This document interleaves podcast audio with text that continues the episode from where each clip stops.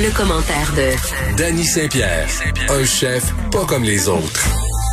Tu sais, Dani, euh, Léger a fait un sondage tout récemment sur les théories du complot euh, auxquelles les Québécois étaient très attachés. OK. Parmi celles-ci, en fait, presque dans les premières, euh, les théories du complot sur la zone 51 aux États-Unis. Oui. Euh, cette base militaire où euh, supposément euh, les scientifiques américains garderaient des vaisseaux spatiaux écrasés, des extraterrestres. Moi, ça m'a Ben oui. toujours fasciné. Dans Garde 18, Megadeth a fait un bon album aussi. Eh oui, puis quand j'étais petite, j'avais euh, trois livres qui ont été publiés, si je ne m'abuse, par le Reader Digest. Là, c'était genre euh, les phénomènes de l'étrange, tome 1, 2, 3.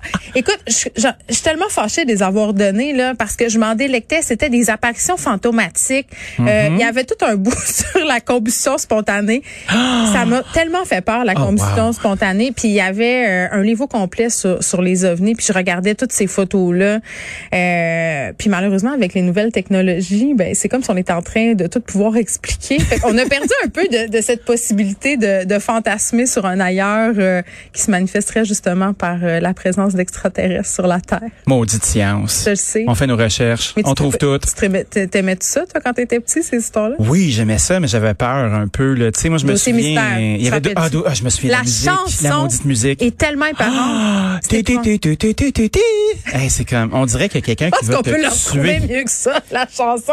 J'avais pas le droit de l'écouter, hein. Moi, ça me faisait trop peur. J'avais de la misère à dormir après. Je me rappelle, entre autres, d'une euh, d'un mo- d'une mauvaise reconstitution. Ça se passait dans un bateau, euh, un bateau hanté.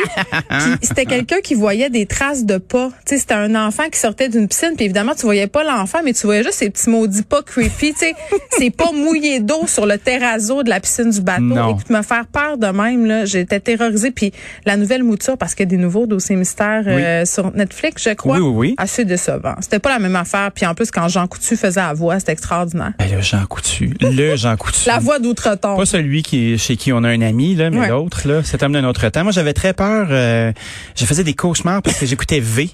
Te souviens-tu de V? C'était une émission où il y avait des hommes lézards. Là, c'est un peu d'actualité, là, des, un peuple reptilien qui est arrivé sur Terre. Chut, parle pas de ça. Puis, euh, on- un moment donné, ils étaient démasqués. On découvrait que sous leur corps d'humain, il y avait un lézard. Ah, mais Une écoute. belle métaphore avec le nazisme. là. C'était quelque chose. Vivement les années 80, la science-fiction. Bon, est-ce que tu penses que les gens qui vont passer leur soirée sur une terrasse ce soir vont tellement boire qu'ils vont en voir des ovnis? Je pense pas, mais en tout cas, ils sont mieux de s'atteler parce qu'il va faire froid. Oui, là, Euh, comment faut que je hein? m'habille si je vais Non, j'ai dit tantôt que j'irais pas sur une terrasse ce soir, je m'en tirerai pas là, mais je pense qu'il va falloir procéder à, à la plu- à ce qui s'appelle la plure d'oignon. Ah, c'est sûr qu'il va y avoir une petite laine, un bonnet, des mitaines ou pas, euh, un pack-sac. Un Les, pack-sac. les gens étaient au rendez-vous, laisse-moi te le dire. La Royale était loadée. Il y avait du monde sur toutes les terrasses. Mont-Royal, Ouais, tu sur? Mont-Royal, l'avenue du Mont-Royal, dans notre beau plateau. Toi, mon, ton voisin d'arrondissement qui est Rosemont, toi. J'habite pas le plateau. Non, je sais. T'es une voisine, attendre, une voisine pas le plateau. Non. Exactement.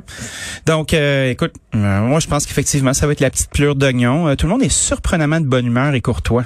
Euh, je le souhaite. Je souhaite que ça continue une fois bien imbibé de boisson. mais comment tu te prépares à ça? Parce que là, ça va être jump pack. Les gens voudront peut-être pas attendre. Euh, il va peut-être avoir une certaine frénésie. Ben nous, on, on continue à faire du prêt à manger. Les gens ont encore l'idée d'aller dans les parcs. Fait qu'écoutez, si les places sont toutes prises, nous, on a un beau produit pour que les gens puissent partir avec leur petit sac, s'asseoir sur le bord du trottoir, vivre la folie de la ville, être heureux. Je suis pas inquiet du tout. On est capable de servir tout le monde. Moi, j'ai dit que j'attendrais avant d'aller vivre ma best life sur une terrasse. non, mais j'attends que la cohue se passe un peu. On dirait que pff, je, je, je, je, T'as raison. Je suis rendue vieille. Je laisse ça euh, au monde de 19 ans qui ont bien hâte d'aller lever le coude avec leurs amis. Moi, j'en ai une terrasse chez nous. That's it. C'est correct. Hein? Je, leur, je leur laisse ça. Je- chaque chose en son temps. Bonne idée. Comité pan-canadien formé pour analyser les relations commerciales entre les supermarchés et leurs fournisseurs nous promettent un code de conduite uniforme pour le Canada. Ben de oui. Ben, souviens-toi qu'à une certaine époque, il y a de cela quelques quelques lunes, Walmart avait décidé de faire absorber euh, par ses fournisseurs leur infrastructure numérique. Donc, avait augmenté, euh, avait augmenté les charges pour pouvoir avoir euh, accès à leur système de distribution. Euh, et puis les, les fournisseurs, les producteurs, les gens qui mettent les aliments et les produits dans le pipeline étaient en beau Saint-Cybrique. Ben, je les comprends. Puis après ça, ben Loblaws a commencé à faire la même chose. Puis là, c'est devenu un petit truc en disant, ben là, faut qu'on améliore nos infrastructures numériques. Mais tu sais, ce sont de gros bidous. Et puis là, ben ça en est venu une, une conversation vraiment, vraiment aigrie entre les acteurs du milieu. Euh, le Est-ce qu'on de est moyen? Parce que les, les acteurs du milieu, tu sais, à un moment donné, c'est David contre Goliath en quelque part, là. Ben oui, mais le, le gouvernement s'en est mêlé. OK. Euh, il y a un comité pan-canadien qui a commencé à réfléchir à, la- à des solutions. Il y a le groupe Empire aussi qui détient euh, Sobeys et qui détient aussi... euh, Sobeys qui est lui-même un empire. Ouais, mais Empire, dans le groupe Empire, il y a Sobeys, il y a IGA. C'est et comme les eux ont- poupées russes empiriques. Oui, that's it, empirique, donc pas très clair. Mais ceci dit, euh, ils ont un code maintenant qui régit euh, leur relation avec leurs fournisseurs. C'est les premiers à avoir fait ça. C'est des grands, c'est les maîtres de l'innovation. Hein, Empire, souvent les premiers produits, les trucs les plus se retrouvent euh, à être en essai puis en exclusivité euh, là-bas. Là, ben, on est dans une exclusivité de, de relations commerciales chartées. Les gens ont un code, ils l'utilisent. Par contre, ben c'est pas l'ensemble de l'industrie qui a envie que le gouvernement se mette le nez là-dedans Pourquoi? commence à dicter. Ben parce que il y a plusieurs facteurs. Tu sais, on, on dit mettons exemple, il y a une pénurie, euh, euh, il y a une sécheresse, euh, c'est le temps des chou-fleurs sont rendus à 10 pièces. Ben s'ils sont 10 pièces, ils sont 10 On pièces. s'en remettra jamais de ça. hein. Ben non, mais c'est un bon exemple, moi je trouve. Donc, euh, il y a le ministre, ben, le ministre de la Montagne, lui, euh, est très content de voir que les joueurs de l'industrie reconnaissent qu'il y a un problème. Parce qu'à l'époque, tout le monde était un peu dans le déni. Il y avait une gang chialait beaucoup, euh, qui étaient les, euh, les, les fabricants, puis les distributeurs, eux, puis les grandes bannières, puis les chaînes faisaient ben non, ben non, écoute, on doit s'améliorer. Ça coûte des sous de se retrouver sur nos tablettes, et ainsi de suite. Donc, voyons voir à suivre. Bon, un, un drame qui va peut-être se jouer sur nos étals et je niaise même pas, Dani. Non, non, c'est un vrai drame, hein? Ouais, parce que chez nous, euh, la viande est moins reine qu'avant. Mais il Ah. y a une viande euh, qui demeure sur le sommet de l'échelle alimentaire parce que tout le monde l'aime sans exception. Puis quand tu as cinq enfants en garde partagée, là, quand tu trouves un souper qui plaît à tout le monde, on s'entend-tu que tu Mhm. marques ça sur ta fiche? Euh, On parle évidemment du tofu. c'est ça, le tofu frit. Nos enfants adorent ça. Non, chez nous, on est des mangeux de poulet. Ben, nous autres aussi. Vraiment, là... Euh, Un petit poultry. on- on- un petit poultry, exactement. Un On appelle ça de même, qu'on sale allègrement.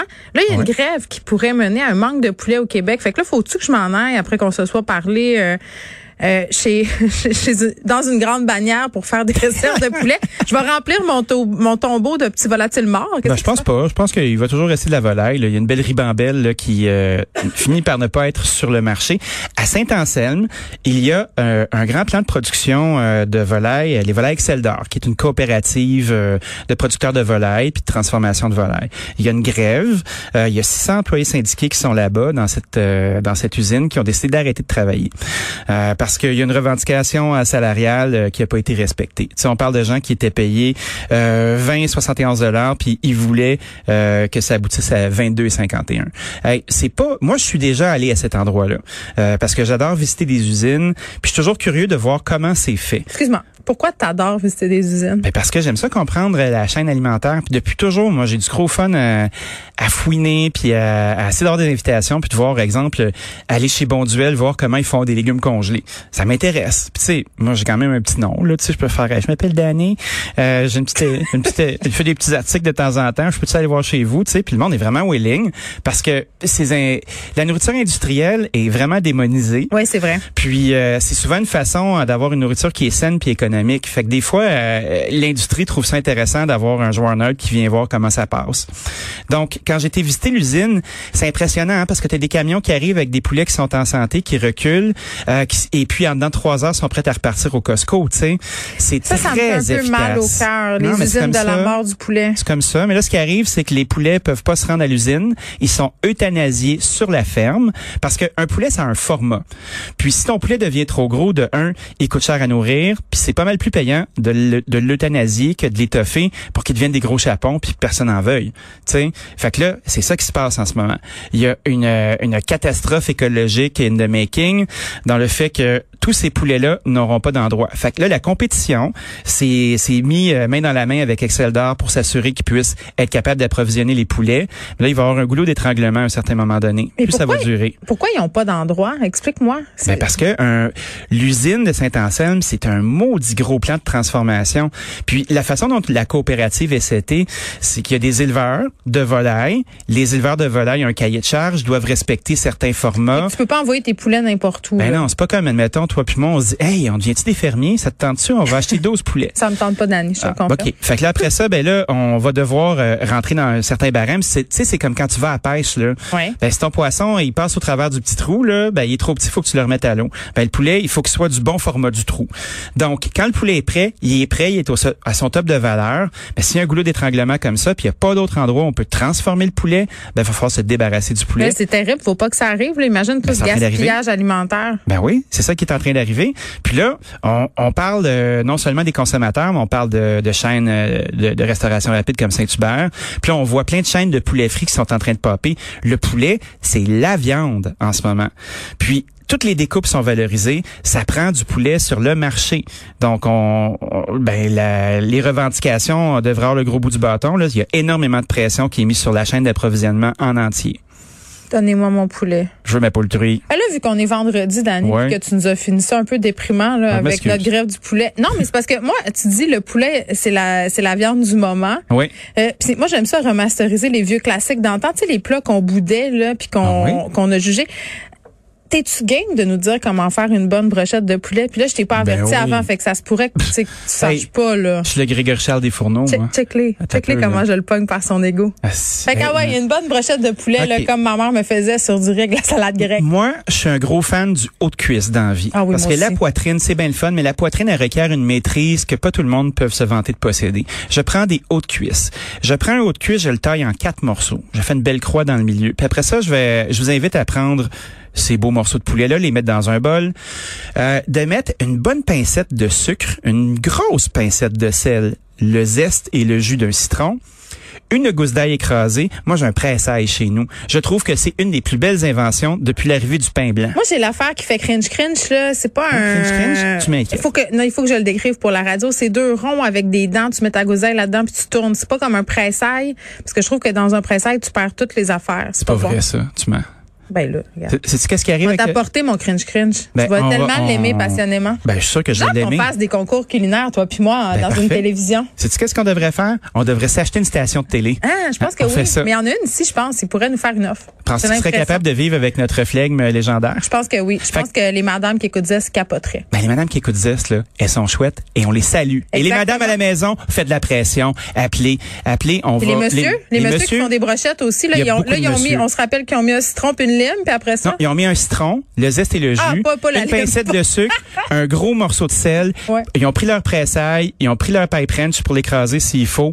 Euh, puis après ça, on, on va acheter un beau gros poivre, un filet d'huile d'olive. On laisse mariner ça tranquillement. Hey, j'ai envie d'être subversif. Vas-y. Moi Sur là. Ah quand ouais? j'ai pas, quand je fais mariner des trucs, puis je vais manger dans une heure là, la marinade je la laisse dehors. Le aussi, poulet là, il va pas se liquéfier là. Monique que j'aime de tout mon cœur, ma belle-mère, elle, le poulet s'il passe cinq minutes dehors, là, sais-tu qu'est-ce qui arrive Ouais. Est tentée de le jeter. Ah, je sais, mon beau-père, il coupe son poulet avec des gants. Ils ont comme une maladie. On parle de la salmonelle, mais, mais non. Pas de la dynamite, Christophe, c'est du poulet. Dans un temps X, là, une heure, quand il fait pas trop chaud, là, tout va bien aller, la gang, puis il fait ça, Ben ça sur le barbecue, puis ça va être délice. Puis après ça, ben, je pense que On Mapac. on sous-estime euh, la part de l'oignon dans une brochette. C'est vrai! Moi, je fais oignon, courgette, puis je fais poulet.